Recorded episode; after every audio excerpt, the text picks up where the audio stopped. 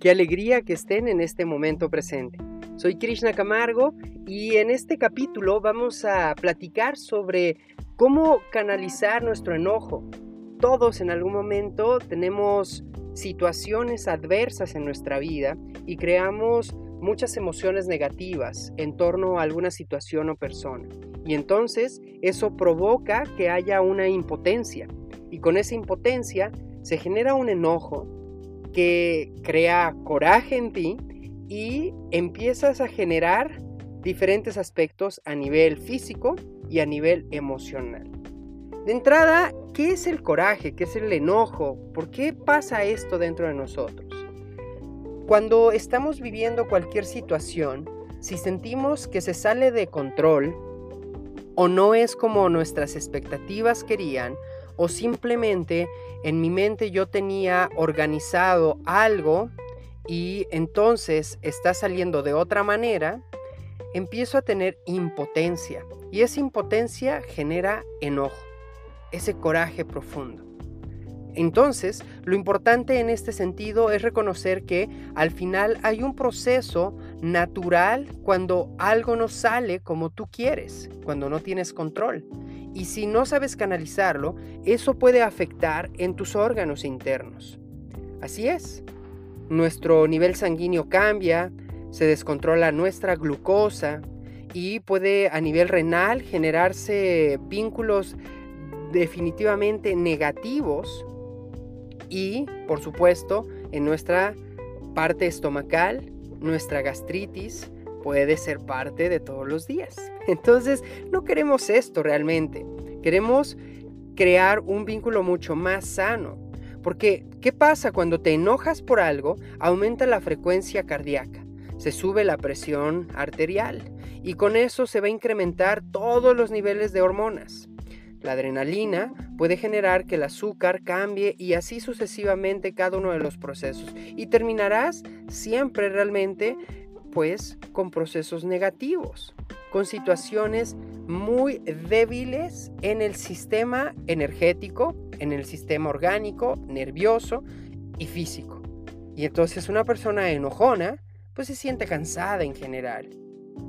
Le sube la presión, le baja la presión, tiene taquicardia y pues tiene esta tendencia a fruncir el ceño, apretar sus labios, poner sus manos como en las caderas, cruzar los brazos, tener siempre empuñados estos dedos, eh, a veces eh, estar con esta situación de ansiedad y estar golpeando tu pie sobre el piso o el lápiz sobre la mesa. Entonces ese enojo al final pues no lo controlas, porque el enojo es un sentimiento que se va experimentando y empieza a tener enfado, disgusto, ira, irritación, desagrado por las cosas, y entonces en general nada te gusta.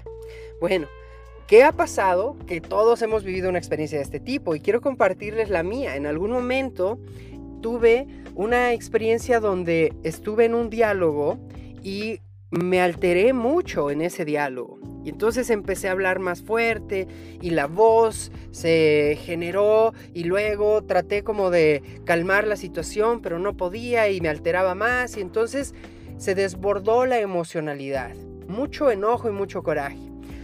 Ese día, de manera interesante, como sincronía, sucedió algo muy particular.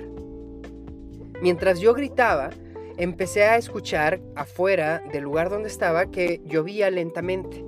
Y entonces, cuando estábamos en esta discusión, la energía aumentaba y la lluvia también. Y entonces hubo un momento donde caían los rayos y había un chubasco tremendo, ¿no? Y entonces la tormenta se volvió como parte no solamente interna emocional, sino también externa. Eso fue algo muy interesante porque el siguiente paso en este aspecto fue que cuando yo terminé como de analizar todo este proceso y relajé un poco y dije, a ver, ya, no podemos estar en esta discusión, no quiero alterarme, dame un abrazo y simplemente traté de relajar. Obviamente queda muy mermada la emocionalidad, pero en el instante que di un abrazo, en ese momento llegó a mi pensamiento de, esto tiene una consecuencia. Así es. Canalizar de una manera inadecuada toda tu pues impotencia, tu irritabilidad, tu falta de control puede generar precisamente consecuencias si tú lo haces de manera como lo estoy mencionando, con grito, enojo, etc.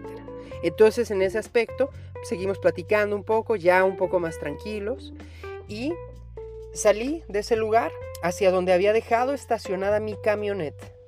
Entonces iba caminando tranquilamente pero venía a mí ese pensamiento de lo que acaba de pasar tiene una consecuencia, tarde o temprano la verás.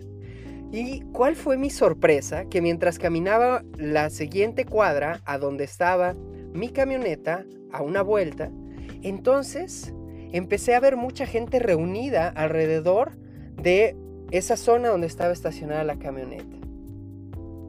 Y yo al acercarme, doblar y ver a las personas, sentí ese hueco que todos hemos experimentado en algún momento en el estómago y dije, algo está pasando aquí. y cuando me acerqué, descubrí que había caído la mitad de un árbol sobre mi camioneta. Imagínense. Entonces yo venía de gritar y entonces al caminar tranquilamente descubro esto. La lección fue mucho más clara que nunca y entonces me di cuenta que realmente tu coraje puede llegar a tal grado que te lastimes a ti mismo. Y en ese momento no se lastimaron mis órganos internos, pero se lastimó algo físico. Y lamentablemente cuando pasa esto, a veces no nos damos cuenta. ¿Por qué? Porque tal vez no tenemos alguna experiencia física, pero internamente nuestro cuerpo nos está gritando hay algo diferente, que hay algo negativo y que está mal.